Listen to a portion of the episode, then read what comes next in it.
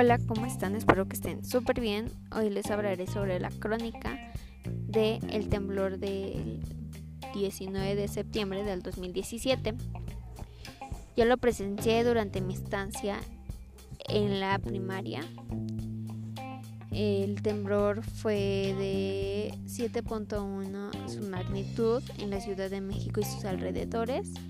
Yo soy de, de Ocoyoacac, Estado de México, y aún así lo sentí el temblor y puedo decir que estuvo muy fuerte y feo ya que murieron 369 personas, se derrumbaron 57 edificios y un número mucho mayor resultó gravemente dañado, así como niños que estaban en su hora de clases. Pues el temblor fue a la 1.14 de la tarde en la página podrán este 2019temblor.net podrán encontrar más información que valide la mía. Me espero que estén súper bien. Muchas gracias.